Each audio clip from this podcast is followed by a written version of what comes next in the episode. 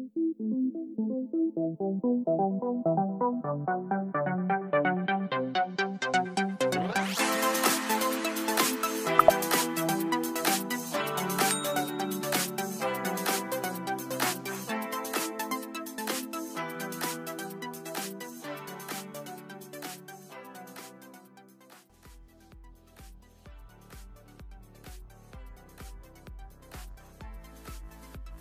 Hoy viajamos a Santiago, donde conoceremos al mundialista y actual preparador físico de la selección absoluta femenino de Chile, Rodrigo Villasecas, donde en primera instancia nos comentará cómo fue la gestión del grupo desde el punto de vista físico en el pasado mundial y además cuáles son los pilares que sustentan su trabajo. No te lo pierdas. Asimismo, ha llegado el momento de adelantar una noticia muy importante para la comunidad de Entre Profes, una alianza que aportará valor a nuestra profesión y nos ayudará a crecer como profesionales del fútbol. Pronto, más detalles. Bienvenido también, eh, Rodrigo. Es un, placer poder tener a un, profesional con, tu capacidad, con tu experiencia y que estoy seguro que le, tus palabras y tus conceptos van a ayudar mucho a, muchos profesionales que, estén trabajando eh, en, la parte del fútbol femenino y en la parte del, del propio también entrenamiento deportivo en general, eh, ya que tenemos varios profes que también están en, en el fútbol femenino. Es más, hay, hay un profe en, en, el Colo Colo de Chile que también está trabajando en la parte femenina y, y que, y que seguro será, será un placer poder escucharte eh, y poder atenderte. Entonces, muchísimas gracias por atendernos y, y bueno, nada, un placer el poder escucharte. Eh, ¿Qué tal? Buenos días. Eh, bueno, primero que todo, eh, me siento muy honrado y, muy feliz de que puedan considerar algunas palabras mías en este espacio de, reflexión, de conversación y, tratar de, de aportarles un poquito de lo que yo hago. Así que muchas gracias por la invitación y, a darle nomás, que, que, que empiece a rodar, que empiece a rodar la pelotita. Perfecto. Rodri, ya para comenzar y meternos un poquito en contexto, quisieras que, nos comentaras cómo te inicias en el, mundo del fútbol, en el mundo del, entrenamiento. Como les comentaba, eh, el inicio fue en la universidad. Eh, eh, luego de aquello, bueno, de titularme de licenciado en deporte, lastimosamente nunca me desempeñé en un colegio, siempre me dediqué al ámbito del entrenamiento, creo que es algo que me falta en algún momento poder aplicar esto en, en colegio, en un contexto más de escuela. Pero bueno, eh, la misma vida y las oportunidades me fueron llevando al fútbol. Luego del contexto universitario eh, pasé a un equipo de tercera división de, de Chile, ya, y, y, ahí ya empecé a especializarme más en lo que es la preparación física de fútbol. Luego de aquello, de, terminar mi, mi pregrado, eh, eh eh, entré a la selección, al, proceso de selecciones de la Federación de Fútbol de Chile como preparador físico de, los staff. Yo trabajaba con las distintas categorías, eh, asistiendo a, los PF, a, los cuerpos técnicos, los trabajos de cancha, de fuerza, y así empecé a forjar también mis primeras herramientas. Luego de aquello eh, eh, tuve un paso por España, donde me especialicé en, fútbol, ¿cierto? hice el curso de, entrenador, el curso, el, máster. Actualmente me encuentro estudiando el programa de doctorado, todo en relación al fútbol. Entonces he seguido una, una carrera paralela en cuanto al, al, hacer y el saber hacer, ¿cierto? Desde la fundamentación teórica, todo lo que es las investigaciones científicas y la última tendencia de entrenamiento en fútbol y tratar de siempre llevarlo a la práctica, porque actualmente me encuentro trabajando con este equipo femenino de Chile, con la selección adulta de Chile de fútbol femenino. En España tuve la oportunidad de trabajar con un equipo de tercera división. Eh, luego de España tuve un paso por Nicaragua, con un, equipo allá, el Real Estelí, un equipo de fútbol profesional. Y luego actualmente eh, con este equipo femenino eh, que hemos tenido grandes experiencias a nivel internacional en partidos preparatorios FIFA y en partidos de, Mundial. Así que eso ha sido un poco mi trayectoria desde la universidad a, actualmente a este equipo femenino adulto, eh, sigo capacitándome, sigo estudiando cuáles son las últimas tendencias de entrenamiento. Eh, la ciencia aplicada al deporte avanzan a pasos agigantados y, y, es importante al menos caminar, eh, caminar e ir de la mano en, conjunto este avance, a pesar de que, de que va más avanzado de lo, de lo, que uno piensa, pero al menos que uno camina al lado de ella es positivo. también actualmente me encuentro eh, trabajando para el Instituto Nacional del Fútbol, donde doy la cátedra de, entrenamiento de la condición física en fútbol. Entonces siempre me ha apasionado eh, llevar este aspecto académico y también tratar de aplicarlo con este equipo femenino. Así que esa ha sido un poco mi, mi trayectoria profesional y, y académica. Rodri, eh, quisiera que, que, nos hablaras un poco de, del trabajo que estás desempeñando actualmente con la selección absoluta de Chile. ¿Cómo, cómo, es, ese, cómo es ese intercambio de, de, de ideas? ¿Cómo es ese, ese día a día con, con, con las jugadoras entendiendo que, bueno, eh, eh, las, por ser selección no, no tienes ese, eh, esa continuidad? Quisiera que, no, que, no, que nos comentase cómo intentas que, que que estén en la mejor condición posible, entendiendo que, bueno, que, que, no depende directamente de ti, pero que sí que a lo mejor le harás un seguimiento. Quisiera que nos comentase cómo es, cómo es ese proceso.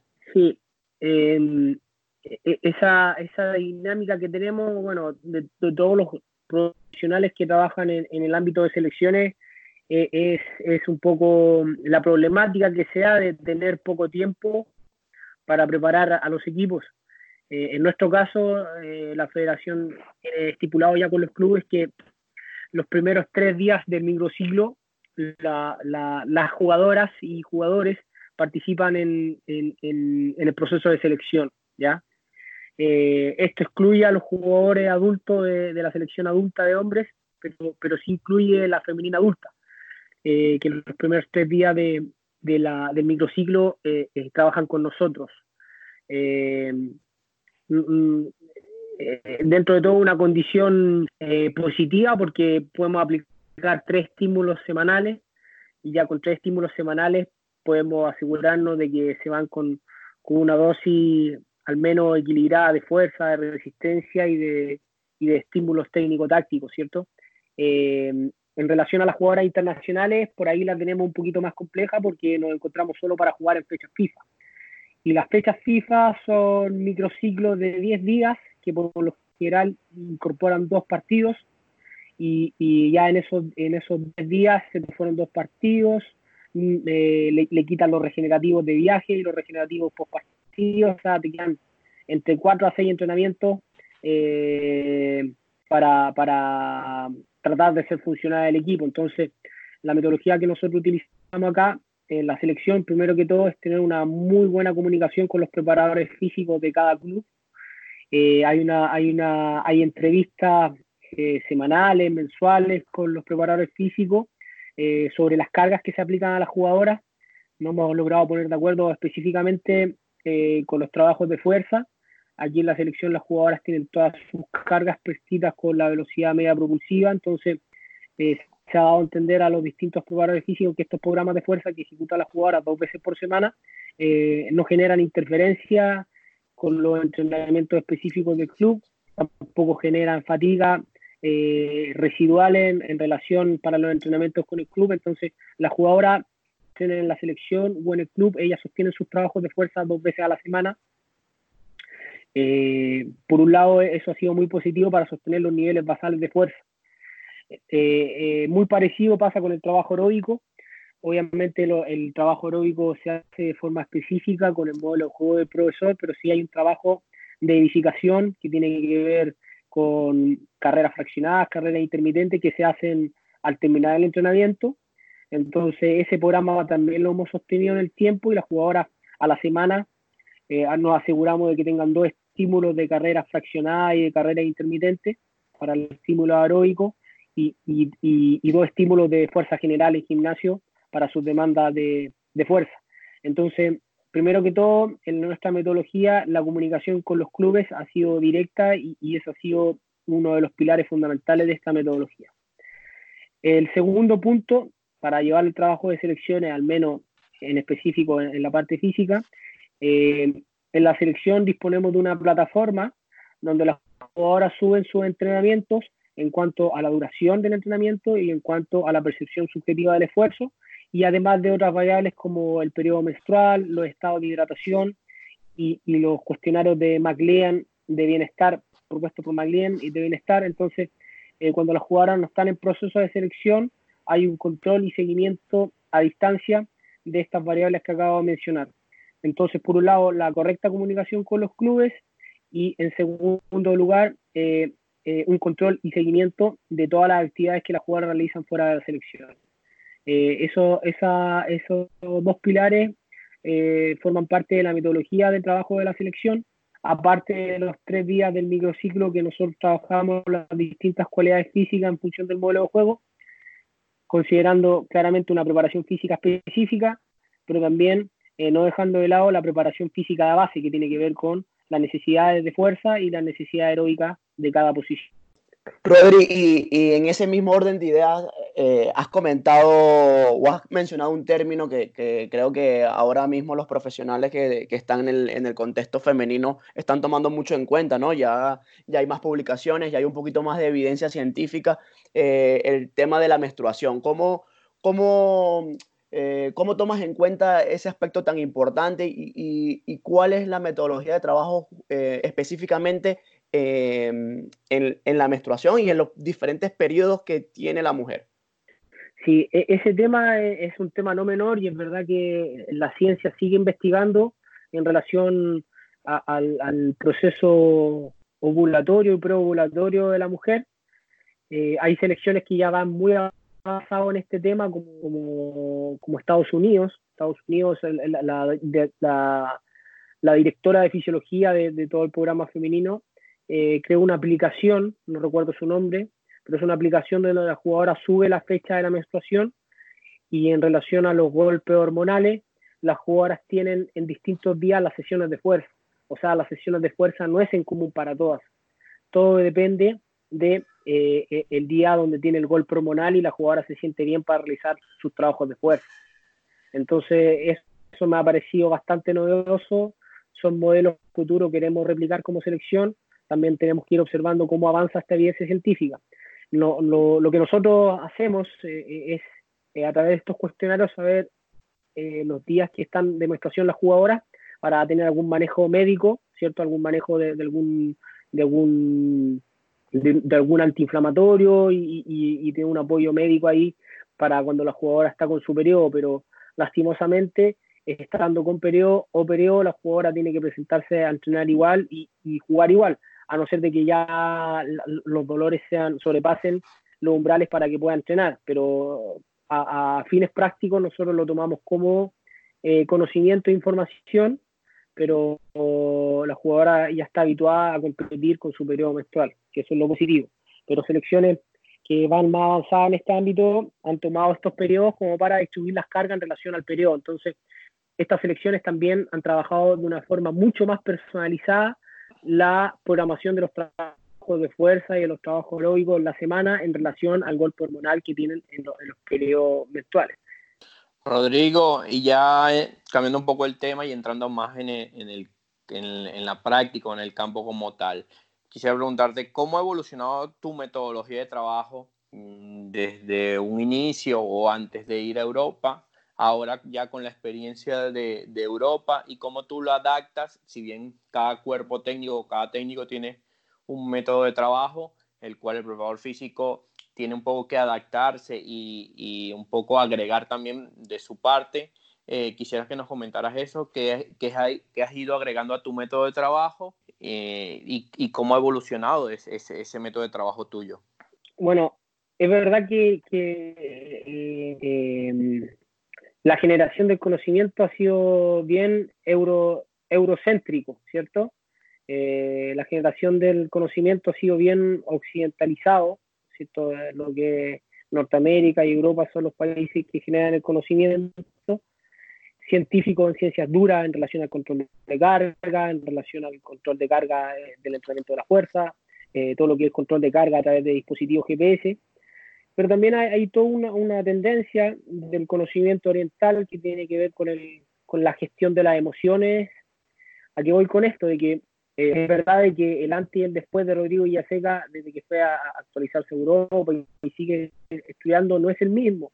He aplicado, eh, eh, creo que tengo más recursos para enfrentar una planificación deportiva, desde lo que es el trabajo de cancha, de lo que es la programación de entrenamiento, de lo que es la prevención de lesiones, el manejo de carga agudo crónico. Pero lo que me quiero centrar es en la, en la generación del conocimiento desde otras filosofías y desde otras materias de entendimiento, por ejemplo, la gestión de las emociones y, de las emociones y la contextualización. ¿A voy con esto? De que, por ejemplo, los modelos eh, actuales de planificación en fútbol, como microciclo estructurado, autorización táctica, son modelos que nacen en Europa. Entonces, cuando uno quiere replicar estos modelos en contextos distintos, como es Sudamérica, son modelos que hay que adaptarlos y contextualizarlos en base a las necesidades emocionales eh, que tienen cada población. No quiero carrilear ni tampoco quiero filosofar. Lo que les quiero decir es que estas metodologías yo las aplico en Chile, las que están en Europa, pero las adapto a las necesidades. Por ejemplo, eh, estos modelos de planificación apuntan mucho a lo específico. Y es verdad, nosotros en cancha trabajamos altamente específico, pero las jugadoras han tenido que pasar por toda una preparación física de base. Entonces, los modelos específicos se replican en cancha, pero los modelos eh, más bien de preparación física de base, de niveles de fuerza, niveles aeróbicos, se trabajan de forma analítica. Todo lo que son las demandas de fuerza se trabajan previo al entrenamiento, al menos 30 minutos antes de entrenar, y luego el entrenamiento en cancha. Luego del entrenamiento de cancha, todas las demandas aeróbicas para tratar de no interferir con la fatiga que, genera esta, este trabajo aeróbico en las demandas técnico-tácticas, ¿cierto? Sabemos de que el jugador cuando está fatigado responde mal técnico-tácticamente a la toma de decisión y, ese tipo de, actividades. Entonces, todas las demandas de fuerza previo al entrenamiento en, gimnasio, luego el entrenamiento específico en cancha y luego post-entrenamiento la demanda aeróbica en relación a la velocidad de carrera de cada acción de juego. Entonces, a lo que voy con esto de que tanto las ciencias duras para el control de cargas, para el control de cargas en fuerza, la planificación de entrenamiento, que nace en Europa y, en Estados Unidos, me han servido mucho para contextualizarme y tener más herramientas e instrumentos.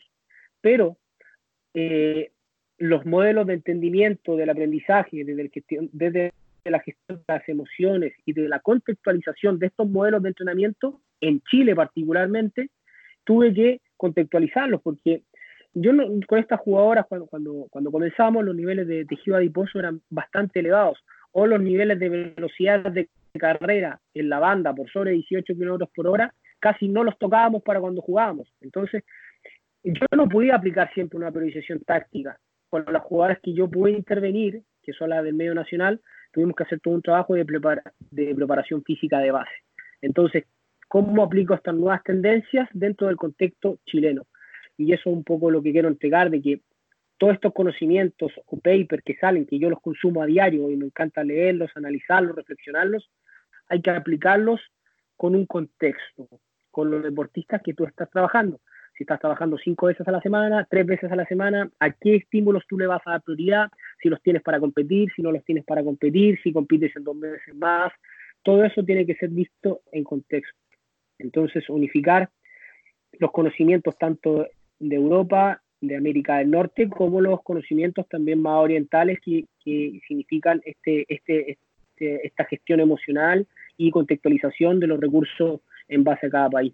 Rodrigo, y, has hecho una reflexión interesante porque eh, a veces eh, podemos confundir ¿no? Eh, el entrenar en específico y luego lo que algunos autores llaman el entrenamiento coadyuvante. Entonces, yo creo que, que, una cosa es complemento de la otra y, y, descuidar una va a hacer que luego futbolísticamente eh, igual no seamos lo suficientemente eh, efectivos para rendir, ¿no?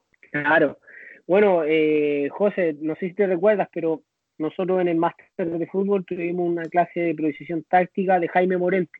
Jaime Morente hizo su programa de doctorado ahí en, en Oporto con todas las personas que se claro. en, y él mismo me, lo mencionó, él mismo lo mencionó con estas palabras, dijo Jaime Morente, lo cito, dijo, eh, la penalización táctica, la gente que la consumió y, la aplica en otros, en otros países, son más papistas que el Papa. O sea, ellos piensan de que el entrenamiento de fútbol solamente tiene que ser la priorización táctica.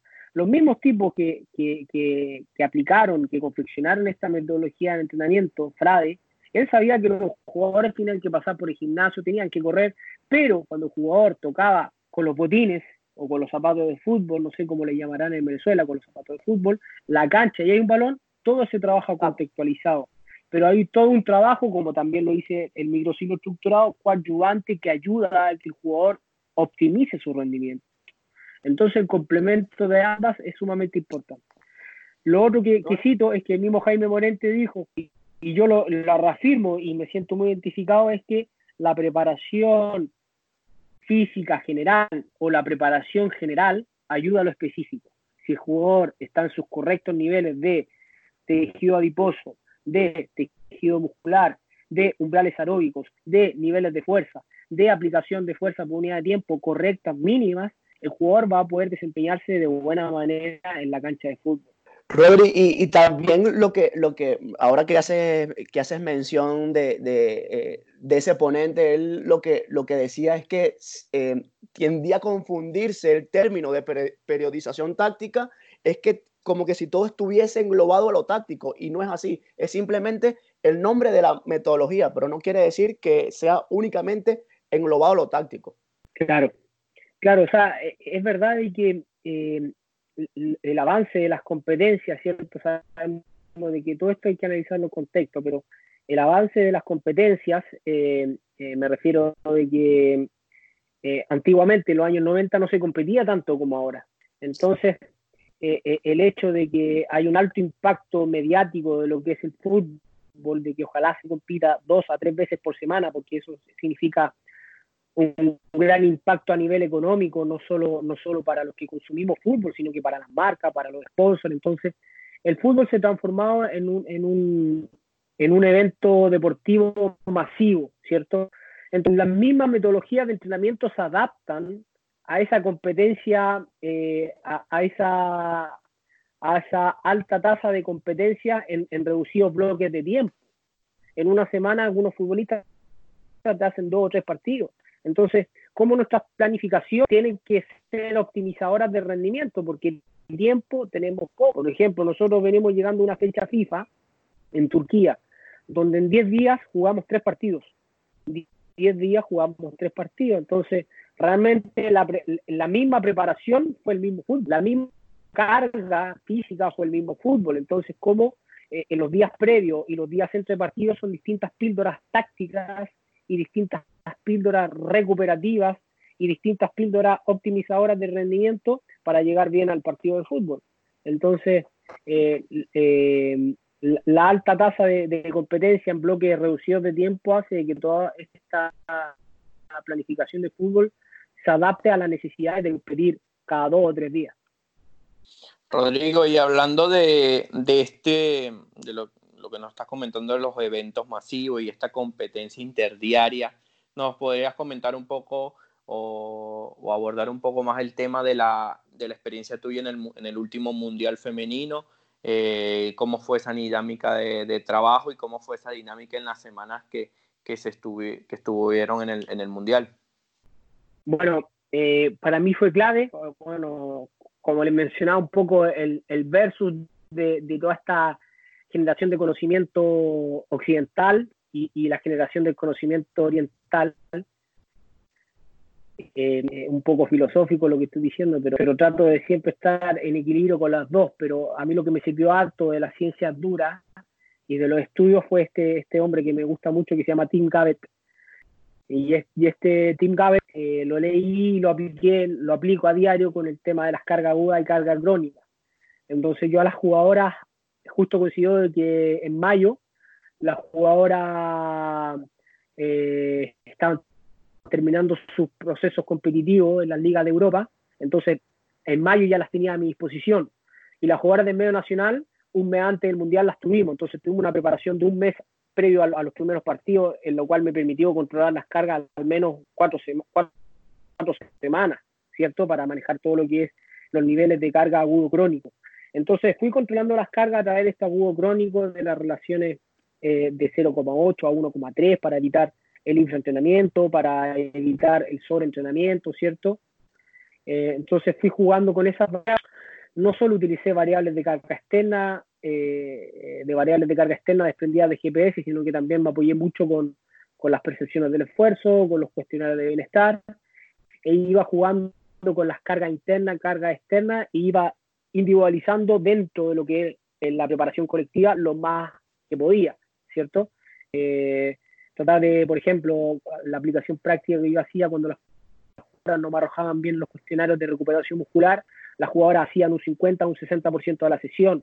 Entonces, por ejemplo, el calentamiento, si son cuatro bloques de, de tres minutos de rondo, hacían dos bloques de, de, rondo y después en la parte de organización de juego eran tres bloques de diez minutos, me hacían solo un bloque de organización de juego y luego la fase final terminaban solo con estiramiento, entonces iba día a día tomando decisiones a través de estas cargas agudas crónicas y a través de estas variables de carga interna y carga externa, tomando decisiones en el día a día con cada jugador, entonces desde un preparador físico colectivo o de deporte de equipo me fui transformando también en un personal trainer, ¿cierto? Tomando esta decisión diaria apoyada también con el área médica para ir manejando de la mejor manera posible las adaptaciones y las recuperaciones de las deportistas.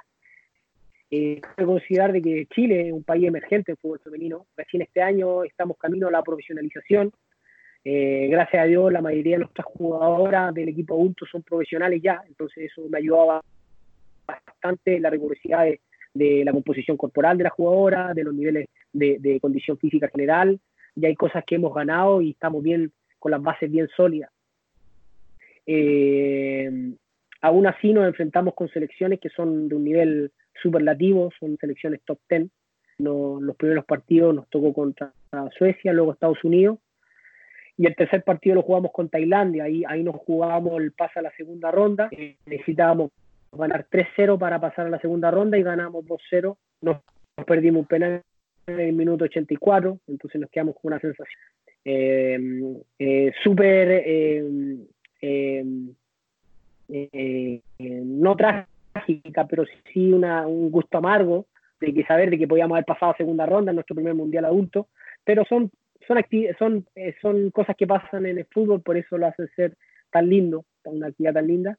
Y así fue un poco nuestra experiencia. Jugábamos cada cuatro días en el mundial y así fuimos controlando las cargas y fuimos llevando lo colectivo y lo individual de esa manera, con la carga interna y la carga externa. Rodrigo, y, ya que has mencionado el tema de la, de la, percepción subjetiva del esfuerzo, quisieras que nos comentases cómo, cómo fue la introducción de, de esos cuestionarios, porque si bien es cierto, ya, ya es de dominio público que, que, bueno, que, que, se puede controlar eh, eh, las cargas mediante esa herramienta, pero eh, también he escuchado muchas veces que, que, tiende a confundir, ¿no? Porque, porque los jugadores eh, de alguna manera creen que te, que te, están evaluando como preparador físico. Quisiera que nos comentases cómo, cómo, es, eh, cómo fue ese aprendizaje y, que, y, la, y cómo fue esa familiarización de los cuestionarios para que evidentemente las cargas estén, estén bien tomadas, ¿no? Claro, por, por eso es importante tener un manejo de carga interna y carga externa, ¿cierto? Porque en la carga externa tú te aseguras de que aplicaste un estímulo, ¿cierto? Que tú has corrido 5 kilómetros en un juego reducido, por ejemplo. Pero la carga interna es la, la, percepción de esa carga externa de cada deportista y eso va a variar. Sobre todo una fase de familia, las primeras fechas FIFA yo les explicaba de cómo iban a funcionar estos cuestionarios. El cuestionario pre, pre-entrenamiento eran todos estos cuestionarios de bienestar propuesto por McLean, ¿cierto? Con los parámetros musculares, de, sueño, de estrés, de estado psicológico, recuperación. Eso yo los, metí, los, procesaba, mandaba estos enlaces vía encuesta Google Drive, luego los procesaba en mi Excel y ya antes del entrenamiento ya tomaba mis decisiones y hablaba con ellas. Iba con tiempo al entrenamiento, llamaba, oye, Juanita, Juanita, porque es muscular, como eh, arroja tu cuestionario que está mal, sí, pero es porque dormí mal, o sea, ¿te cuesta bien? Sí, me encontré, bueno, cualquier cosa ajustamos. Y así iba a, a, los cuestionarios que me causaban ruido, su respuesta iba a puntual, oye, me respondiste tal, oye, que eh, dormiste poco, eh, te bajo acá, te saco allá, te, te acá, después compensamos mañana, entonces iba así, tú a tú. Partiendo por la premisa de que para que sea una relación llevadera, lo primero que tiene que, primar es la confianza. Ya son jugadoras adultas, muchas ya tienen mi edad o más que mi edad, entonces no tenía ningún sentido manipular esa información. Entonces, por ahí fui abordándolas, por ahí fui generando esa convicción de que esos cuestionarios tienen que ser rellenados con, con la mayor responsabilidad posible, porque esos cuestionarios y esa estadística yo la utilizaba para controlar cargas y para individualizar eh, eh, el mismo entrenamiento.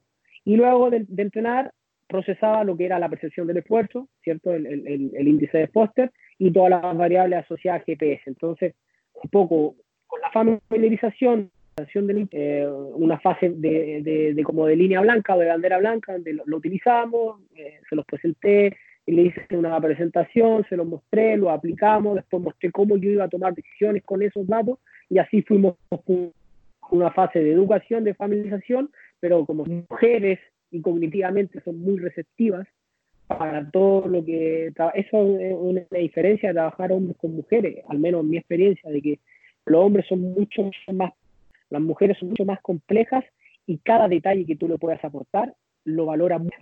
Un jugador de fútbol le puede decir, oye, vienes bien recuperado, él te lo va a tomar bien, pero a una jugadora si tú le dices, mira, de los cinco parámetros que tomamos, tú vienes bien en muscular, vienes bien en sueño, pero en estrés viene un poquito estresado, a lo mejor algo te tiene durmiendo mal, entonces el detalle, es back detallado y riguroso, me ha venido muy bien para este equipo femenino. Eh, la implicación de ella ha sido eh, por sobre el 100%, ella se implica más del 100% cuando yo he entregado una información detallada, una información minuciosa, personalizada, eso a ella les gusta mucho. El análisis, oye, en este partido recorriste esta intensidad, en este partido esta intensidad, pero eso se puede ver porque el rival te condicionó a hacer este tipo de acción, entonces todo lo que tiene que ver con un análisis detallado me ha venido muy bien con este equipo eh, femenino. La recepción de las jugadoras ha sido pero notable. Ya para, para ir cerrando y, agradecido por, por esta oportunidad que, que nos has brindado y, y, el espacio que nos has dado para, para contestarnos y darnos información. Eh, ¿Alguna recomendación de, de, un, de, alguna, de alguna formación que has hecho? Y también alguna lectura que, estés realizando y que, y que recomiendas para, para aquellos que nos están escuchando puedan seguir actualizándose y, seguir creciendo en, esta formación permanente? Bien, buena pregunta, buena pregunta. Mira, eh, para partir, al menos para mí, las dos lecturas clave y que, es como el libro El Principito, que lo leo una vez y lo vuelvo a leer dos veces y tres y cuatro, el que me gusta a mí mucho para el entrenamiento de la Fuerza General es Juan José González eh, eh, para mí un, científico que ha destinado todo su día al, entrenamiento de la fuerza.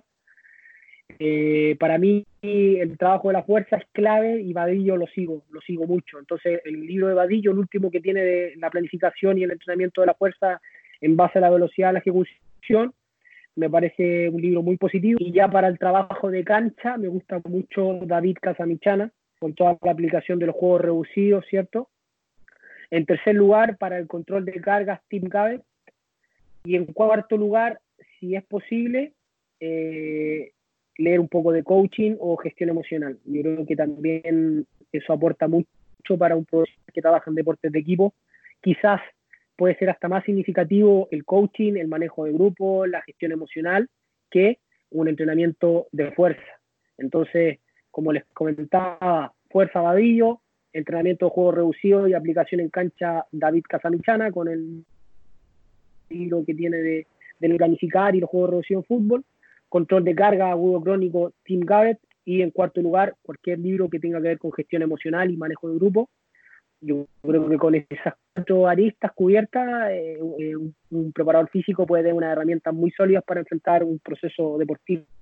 Rodrigo, ya para, para cerrar completamente, sin antes agradecerte por tu tiempo y, y, bueno, la amistad que nos une, eh, yo me siento afortunado de haber compartido espacios contigo y, verte en un mundial para mí es gratificante. Quisiera que no, que mm, que nos, que nos alguna frase que, que te defina y, que, que te, y que la hayas hecho tuya en, en, en, ciertos momentos de tu vida.